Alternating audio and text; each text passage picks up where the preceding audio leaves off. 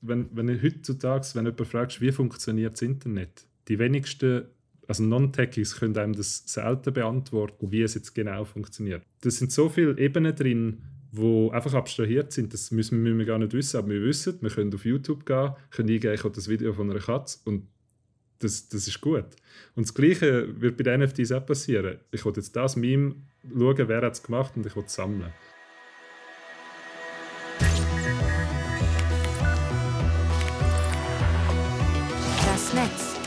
Andere Sites. Andere Sitten. Du hörst «Das Netz».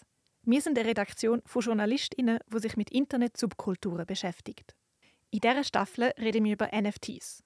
Das ist der Hype, wo gefühlt alle darüber reden, aber niemand so richtig draus kommt. In dieser Folge wollen wir jetzt ein bisschen abheben. Wir schauen uns das NFT-Universum auf einer Meta-Ebene an. Was haben NFTs mit dem Metaverse zu tun? Welche moralische Bedenken sind angebracht und wo liegt eigentlich das Problem mit dem Stromverbrauch? Du hörst die dritte und letzte Folge zum Thema NFTs. Wenn du die anderen beiden Folgen noch nicht gelost hast, dann fangst du am besten dort an. Ich bin Alice und habe diese Folge zusammen mit dem Silvan recherchiert.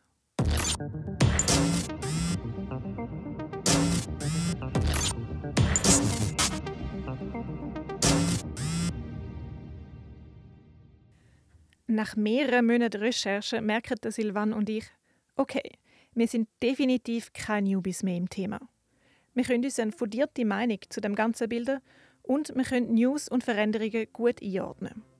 Wir sind viel kritischer geworden. Aber vor allem fällt uns noch etwas anderes auf. Wir nehmen das ganze Thema und all die Geschehnisse rundherum viel ernster. Es hat sich nämlich gezeigt, wie so vieles im Leben ist es nicht einfach schwarz oder weiß. Wir wollen darum jetzt ein bisschen rauszoomen, damit wir verstehen können, was in Zukunft noch wird kommen. Welche Chancen und Risiken sind da bei diesen digitalen Besitzerzertifikaten? Und wie sich das halt nie ganz trennen lässt, bei der Blockchain-Technologie ganz allgemein. Silvan, es gibt mit der Blockchain-Technologie ein riesiges Problem. Eigentlich ist es sogar der Elefant im Raum, weil wenn wir das nicht in den Griff bekommen, dann müssen wir gar nicht mehr weiter diskutieren, oder? Ja, genau. Das wäre das Thema von der Nachhaltigkeit. Also von der ökologischen Nachhaltigkeit, um genau sein. Gewisse Blockchains brauchen verheerend viel Strom und eben auch Ethereum, dort wo die meisten NFTs drauf gehandelt werden. Zum Beispiel Ethereum allein verbraucht momentan im Jahr 1,7 mal so viel Strom wie die ganze Schweiz. Und das ist ja nur eine einzige Blockchain. Was kann man denn dagegen machen? Ich meine, es ist ja sonst schon genug schwer, dass die Menschheit ihre Emissionen senkt. Und jetzt noch das. Ja, man muss wirklich etwas machen. Es gibt aber auch Blockchains, die viel weniger Strom verbrauchen. Die funktionieren mit einem anderen Consensus-Mechanism mit einer anderen Methode, wie Transaktionen in die Blockchain geschrieben werden. Jetzt muss man kurz nachhelfen. ja, äh, jetzt wird es kurz ein bisschen theoretisch. Aber sehr stark abgebrochen und aufs Ökologische fokussiert, heißt das eigentlich folgendes. Es gibt Proof of Work, das ist der stromintensive und ältere Mechanismus, der, wo auch Ethereum braucht zum Beispiel. Dort rechnet Millionen von Computern um die Wette, wer den nächsten Eintrag auf Blockchain schreiben darf. Der Prozess nennt man dann Mining. Und mit dem lässt sich Geld machen. Das passiert aber oft an Orten, wo der Strom günstig ist, oft auch, weil er zum Beispiel mit Kohle produziert wird. Und das ist natürlich verheerend, wenn das Millionen von Rechnern nonstop machen in Fabrikhallen, die nur für das kreiert worden sind. Und der andere Mechanismus heißt Proof of Stake. Dort wird mehr oder weniger zufällig ein Rechner bestimmen, wo der nächste Eintrag machen darf. Und so spart man halt 99% vom Stromverbrauch. Ah, stimmt. In der ersten Folge, wo du Blockchain erklärt hast, dort hast du das ja mit so zig BuchhalterInnen verglichen, wo alle gleichzeitig mitschreiben, anstatt einfach nur jemand. Ja, und die BuchhalterInnen sind ja immer noch dabei. Es gibt quasi einfach einen Moderatorin, wo die Aufgabe dann immer jemandem zuweist, dass nicht alle die ganze Zeit die Arbeit machen. Okay, voll gut. Und wieso machen das jetzt nicht alle Blockchains so? Die Kryptosphäre streitet sich darum, welcher Mechanismus sicherer ist vor Korruption und Betrug. Aber sie streitet sich auch darum, mit welchem Mechanismus fairer ist, Geld zu machen. Aber Ethereum zum Beispiel versucht jetzt auf eine neue Blockchain zu wechseln, wo mit Proof of Stake funktioniert. Die nennen es dann Ethereum 2.0. Das ist allerdings ein riesiges Unterfangen und sie sind schon seit Jahren am Prüfen und am Diskutieren, wie und wann der Transfer passieren soll. Das ist eigentlich für das Jahr angekündigt. Den Termin haben sie aber schon öfters verschoben. Aber hypothetisch, wenn jetzt alle auf die Variante Proof of Stake wechseln, ist dann alles gut? Naja, nicht ganz. Weil die Serverfarmen, die mit Mining Geld machen, die stehen ja immer noch dort. Und die würden dann einfach auf die nächste Blockchain warten, die mit Proof of Work funktioniert. Und deswegen brauchen wir auch Regulierung. Das heißt, wir müssen eigentlich Mining verbieten, wenn es nicht mit erneuerbaren Energien passiert.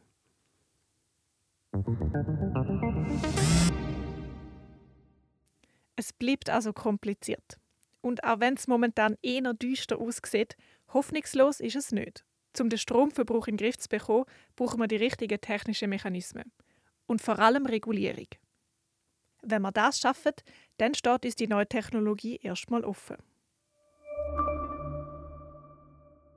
Uns hat es natürlich Wunder genommen, wie es dann mit den NFTs weitergehen in Zukunft und was für Anwendungen denn auf uns warten. Genau für das haben wir mit dem David Simon geredet.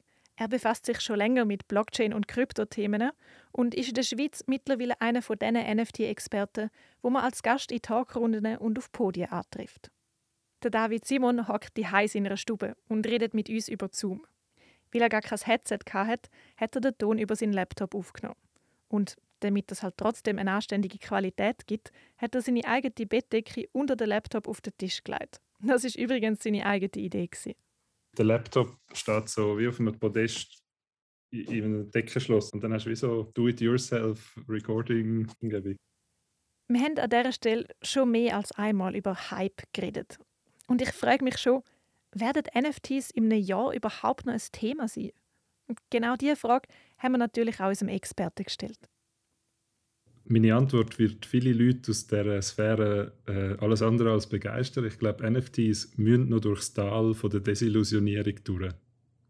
Und das heißt einfach in vielen Momenten, dass all die Luftschlosser, die jetzt gebaut werden und wo das NFT als die Lösung vom Kunstmarkt und von äh, Royalties und das Künstler endlich zu ihrem Geld kommen, dargestellt werden, glaube ich, auf die Schnur werden fallen. Kannst du uns noch ein bisschen ausführen, was du meinst mit dem Tal von der Desillusionierung? Das Tal von der Desillusionierung ist ein Teil vom ähm, Gartner Hype Cycle. Und das ist eigentlich, muss man sich vorstellen, eine große Spitze, die steil aufgeht, also wie so ein, eine spitzige, spitzige Kurve. Und nachher geht es wieder fast, aufs, fast wieder auf Null runter. Und nachher geht es langsam, langsam auf ein Plateau über. Und das nennt man so, weil am Anfang eine Technologie immer total überhyped wird, also überschätzt wird und das löst jetzt alles und das ist mit CDs, mit DVDs, mit Blu-ray, oder? Ähm, jede Technologie, egal in welcher Sparte, ist mit viel, mega grossen Versprechen verbunden und nachher kommt es über die Spitze drüber und geht dann in ein, in ein Tal runter, wo man merkt, oh, das ist ja gar nicht so einfach. Ähm, hm. Und dann aber setzt, und das ist eigentlich das, wo ich glaube, wo eben die NFTs noch, noch durch müssen, sie müssen noch durch die Spitze, über die Spitze drüber, aber ins Tal, wo man jetzt darauf zurasseln und nachher wieder ähm, aus dem Tal raus auf ein Plateau, wo man wirklich produktiv damit kann arbeiten kann. Okay, und wenn du jetzt auf die Welt schaust, das Jahr 2022, wo befinden wir uns jetzt genau in dem Hype-Cycle? Aktuell würde ich sagen, sind wir gerade auf dem Abwärtsast. Und äh, die Märkte vom letzten halben Jahr haben es sicher gezeigt. Ähm, und ich glaube, was bei NFTs auch ein bisschen kommen wird, oder mit dem Hype-Cycle ist jetzt, wo plötzlich nicht mehr alle einfach neureiche Krypto-Leute rum sind, die einfach Geld haben zum Ausgeben, sondern plötzlich auch schauen müssen, dass sie, äh, weil das Portfolio zusammenschmilzt.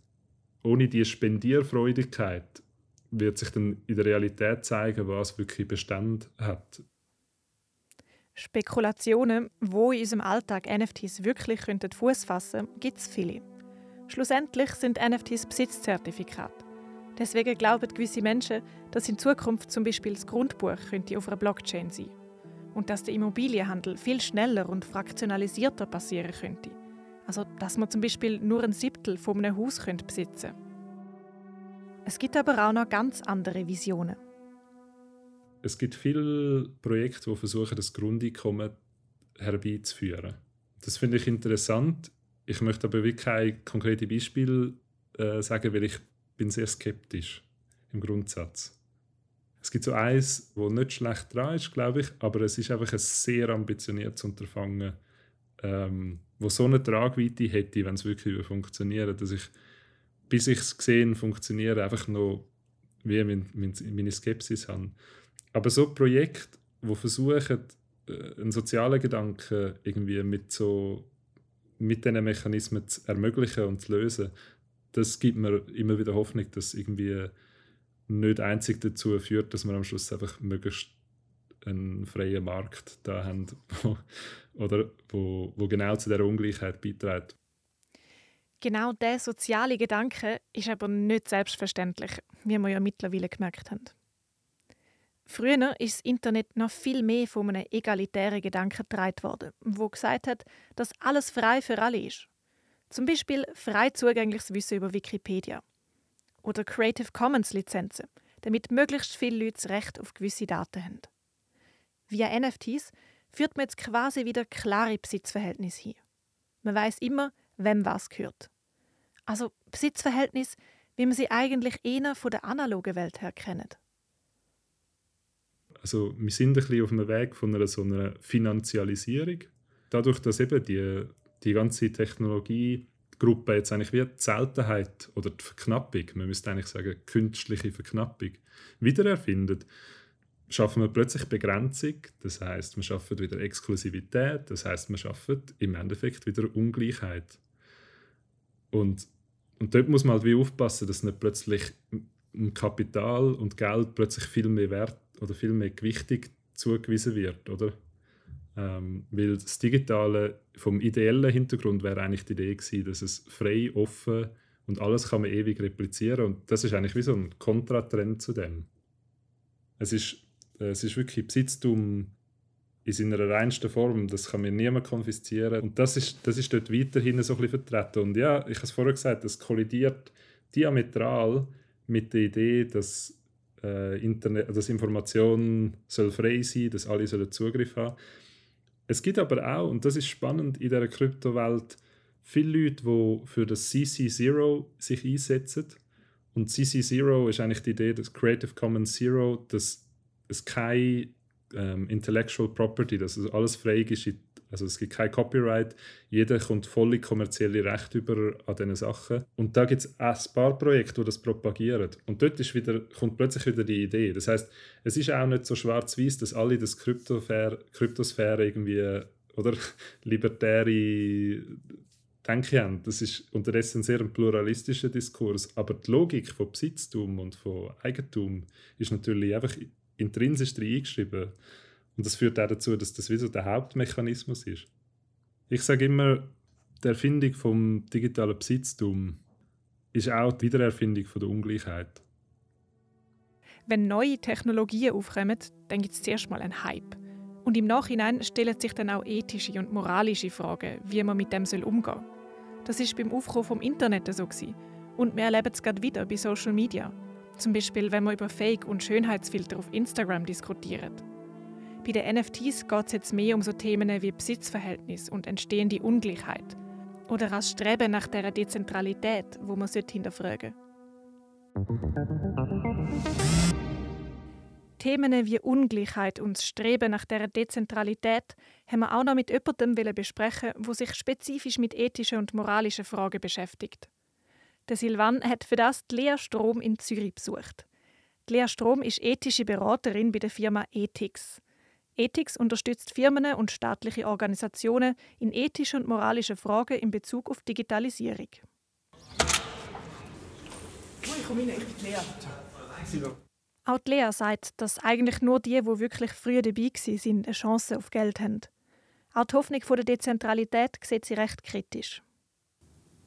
Eben, Im Moment ist das ja so, die, die zuerst investieren, die bekommen quasi den grössten äh, Return dann auf ihre Investments und die, die später einsteigen, werden nie das, das riesige Geld damit machen. Und die, die Story, dass man eigentlich mit nichts kann sehr reich werden kann, was ja schon hinter viel von diesen crypto-based, ich sag mal, allgemeinen Anwendungen erzählt wird, die ist eigentlich nur wahr für eine sehr kleine Anzahl Menschen.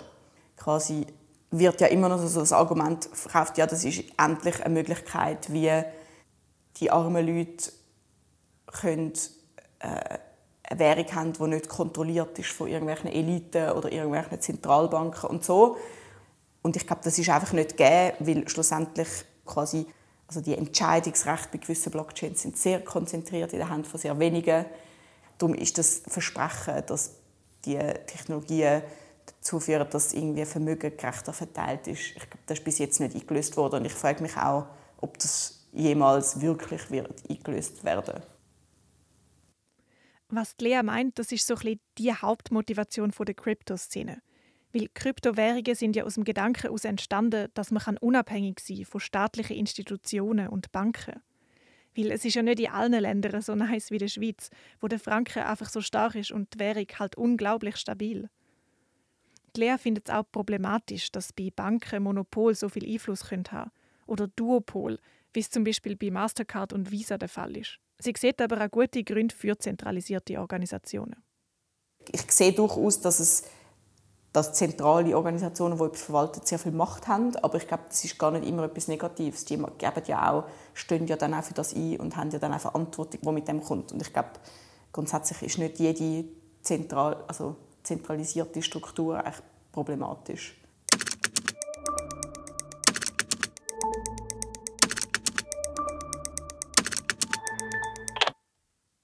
Wir haben dann von der Lea auch noch wissen, wie kann man denn so die dezentrale System regulieren? Und wer trägt Verantwortung für Fehlverhalten und Verbrechen? Weil die Blockchains gehören ja niemandem und sie laufen einfach von allein immer weiter. Du hast irgendwie eben Blockchain von Bitcoin, die ist quasi, die gehört ja niemandem, aber um auf die Blockchain zuzugreifen bzw. zum dann können mit Bitcoin handeln, muss man ja immer Accounts haben bei irgendwelchen, also muss man ja seine Wallets haben und das sind dann auch wieder einfach private Anbieter, die dann einfach ein Dienstleister sind oder wo in dem Sinn, die, denen gehört die Blockchain nicht, aber die sind Dienstleister und bekommen dafür äh, Transaktionskosten. Also man hat auch wieder dort vielleicht nicht eine, aber diverse Instanzen, die eigentlich den Zugang in dem Sinne auch kontrollieren, beziehungsweise wo ja dann auch wieder der Zugang sind in die, ich sag mal, regulierte analoge Welt auch wenn man vielleicht Bitcoin nicht per se kann direkt regulieren weil das ja keine Organisation ist, keine irgendwie juristische Person, reguliert man dann die, die Zugang zu dem machen, also die, eben die Börsen, beziehungsweise dann auch bei den NFTs hast du das Gleiche, die Plattformen, wo man die handelt. So, also dort gibt es ja durchaus auch dann Firmen dahinter, die das machen. Also die tragen natürlich eine gewisse Verantwortung. Da wären wir wieder beim alten Problem. Fehlende Regulierung. In der letzten Folge haben wir bereits über Scam geredet. Wenn ich gescammt wird, dann kann mir niemand helfen. Es gibt keine Stelle, wo ich das melden kann oder wo die Leute zur Rechenschaft ziehen Aber nicht nur rechtlich sind die Leute dem ausgeliefert. Die Lea Strom liefert gerade ein weiteres Stichwort. Dark Patterns. Also Dark Patterns ist ein Begriff, wo Design, digitale Designmuster beschreibt, wo Nutzerinnen und Nutzer dazu führen, etwas zu machen, was eigentlich nicht unbedingt ihrem Interesse ist, jetzt mal so ganz grob beschrieben. Das kennt man sehr stark aus sozialen Netzwerken. Zum Beispiel ähm, sind Cookie-Banner, wo der Nein-Knopf immer kleiner ist oder man macht es einem extrem schwer, Opt-out zu machen, obwohl das das ist, was der Nutzer oder die Nutzerin machen wollen. Das ist so ein, so ein Trick. Es gibt auch noch ganz andere, also zum Beispiel der Endless Feed auf Instagram oder Twitter, wo dazu gemacht ist, dass du einfach ganz viel Zeit verbringst auf diesen Plattformen. Das sind so Dark Patterns. Was Lea Strom da anspricht, sind alles Punkte, wo bewusst so gestaltet worden sind von Leuten, die die Art designen. Und dort hat die Ethikerin große Bedenken. Dark Patterns gibt es natürlich auch in der NFT-Umgebung. Und die Community dort ist sehr direkt davon betroffen.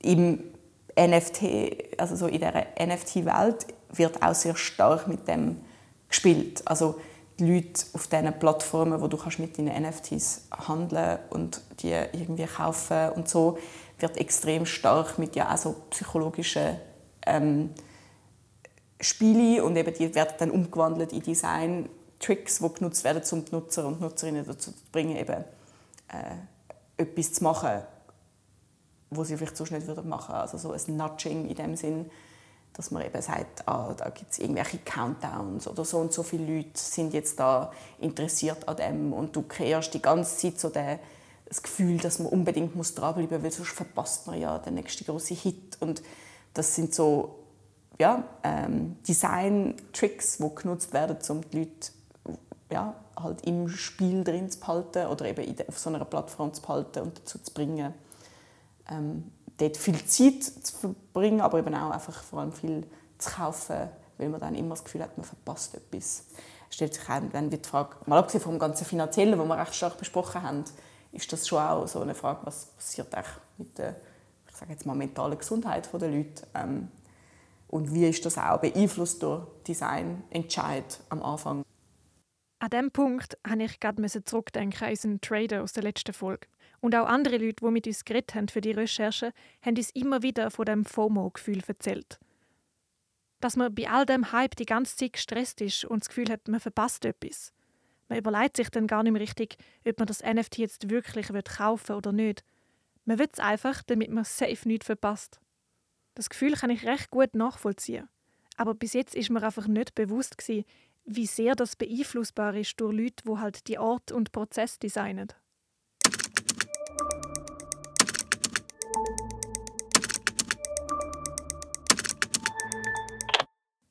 Lea hat dann auch noch einen weiteren Begriff ins Spiel gebracht: das Metaverse. Von dem hast du sicher auch schon gehört. Das Metaverse ist ein riesiger Grund für einen großen Teil vom Hype um die NFTs. So eine Art Mischung zwischen einem Online-Game und Social Media. Es gibt verschiedene Metaverses von unterschiedlichen Anbietern. Facebook hat sich zwar zu Meta umbenannt und redet sehr viel von ihren Bestrebungen in die Richtung, aber sie haben das nicht allein erfunden. Und schon Games und Plattformen wie Second Life oder Habbo Hotel haben Grundsteine für die Entwicklungen geliefert. NFTs haben in diesen Metaverses verschiedene Anwendungen. Die bekannteste ist vielleicht, dass du dir Kleider und Accessoires kaufen für deinen Avatar, wo du nur du kannst tragen. Eine andere Anwendung ist, dass man in gewissen Metaverses Landparzellen kaufen kann, wie zum Beispiel im Decentraland. Mit dem Land wird schon wieder spekuliert. Wir haben jetzt quasi Gentrifizierungsdynamiken im Internet im virtuellen Raum. Für die Lehre ist klar, was sich die grossen Tech-Firmen davon erhoffen. Ich finde, man stellt sich heute schon die Frage, warum die grossen Tech-Firmen wie jetzt eben Facebook oder Meta äh, in das investieren. Und ich glaube, es ist auch für so ein großes Unternehmen das Interesse dahinter, eigentlich neue Absatzmärkte zu finden, beziehungsweise eben neue Arten eigentlich ähm, zu monetarisieren im Internet. Und bis jetzt ist das Internet 2.0 hat darauf bestanden, dass wir Werbung konsumieren und eben darauf so viel Zeit wie möglich verbringen auf gewissen Plattformen und somit hat, man quasi durch Werbung Geld gemacht und das Modell funktioniert zwar immer noch sehr gut, aber es wächst auch nicht mehr so schnell wie auch schon und wird auch aus regulatorischer Sicht immer kritischer gesehen und der Umgang mit Daten und so weiter und so fort und ich glaube ähm, eben ein Unternehmen wie Facebook, das von dem lebt, muss jetzt neue Arten finden, wie kann monetarisiert werden. Und ich glaube, der Sprung in die Richtung ist durchaus auch durch das, also dem geschuldet. Ja, ich sage mal, wahrscheinlich jede zweite Person auf dieser Welt nutzt irgendwelche Facebook-Produkte, aber noch nicht alle nutzen die Facebook-Produkte, wo Facebook damit viel Geld macht. Und jetzt, wenn sie versuchen, all die ihre bestehenden Nutzerinnen und Nutzer in so ein Facebook-Metaverse reinzubringen, dann haben sie dort einfach eine unglaubliche Chance, wieder sehr, sehr viel Geld zu machen, indem sie halt dann irgendwelche digitale Produkte, also eben NFTs von irgendwelchen Sneakers oder eben Land oder so Sachen verkaufen. Das muss man sehr, sehr kritisch sehen, dass die, also die grossen Firmen dort investieren, weil die natürlich nicht mehr Traum von irgendwie einem dezentralen Internet hinterherjagen, sondern schlussendlich müssen die einfach Geld machen. Und wenn die dort investieren, ist das schlussendlich auch einfach ein Zeichen dafür, dass man dort sich erhofft, sehr, sehr viel Geld damit zu machen. Zum Begriff Metaverse und Big Tech hat auch der David eine sehr klare Haltung. Unser Experte, wo du schon am Anfang gehört hast ein Begriff, der wieder in allen Zeitungen propagiert wird und Facebook hat sich umbenannt zu Meta, um den Metaverse-Begriff noch mehr zu stützen und fokussiert sich jetzt auf das. Und ich glaube, das ist hauptsächlich ein Narrativ. Also es ist eine Geschichte, wo man viel Geld drin investieren kann, dass wir jetzt alle werden in einem digitalen Raum zusammenhocken und es ist vor allem ein Figment von der Fantasie von Zuckerberg, dass der digitale Raum nachher von Facebook gestellt wird. Unsere Interviewgäste haben bis jetzt in allen Folgen gerechtfertigte Bedenken geäußert. Über die Leute, die die Technologie gestalten und die Leute, die sie dann nutzen. Aber sie haben auch Ideen und Vorstellungen, wie man das müsste angehen. Und niemand hat sie so gut auf den Punkt gebracht wie die Marlene. Du kennst Marlene schon aus der zweiten Folge. Sie ist Kuratorin und schafft unter anderem mit NFTs.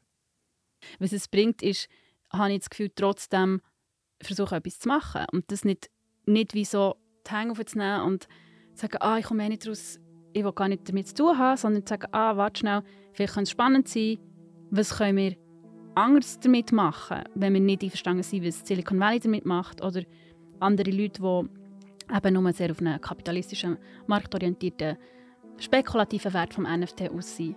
Wie können wir, könnten wir das anders nutzen? Und ich habe das Gefühl, die Technologie hat ein grosses, grosses Potenzial. Sie wird nicht weggehen. Darum finde ich es wichtig, zu überlegen, was kann man anders machen, wenn es das nicht gefällt. Wo ich eben Advokatin sein will, dass wir das nicht nur diesen Leuten lassen.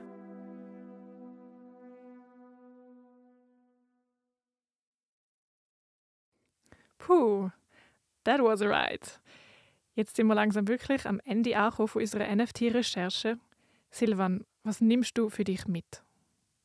In erster Linie ist für mich klar, dass ich das Thema nicht mehr belächeln wie vorher.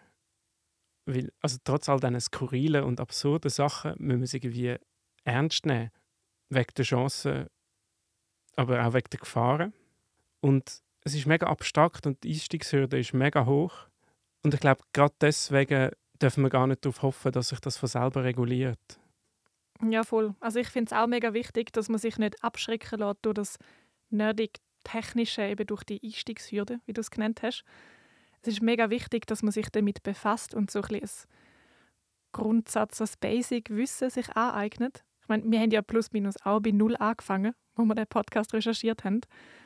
Und ich würde jetzt nicht sagen, dass wir alle anfangen NFTs zu traden, aber es lohnt sich wirklich, sich mit dem Thema zu befassen, weil je mehr Leute das daraus kommen und auch kritisch sind, desto diverser wird die Szene am Schluss und ich glaube, das ist ja eigentlich das, was es bräuchte.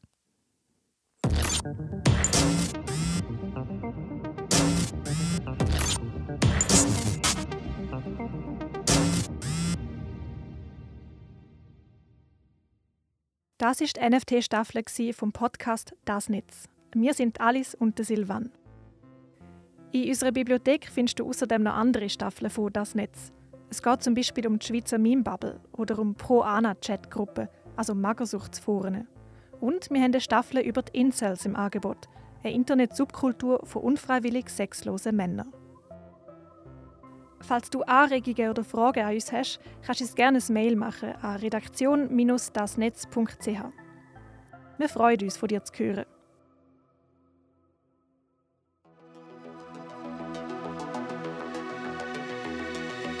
Das Netz.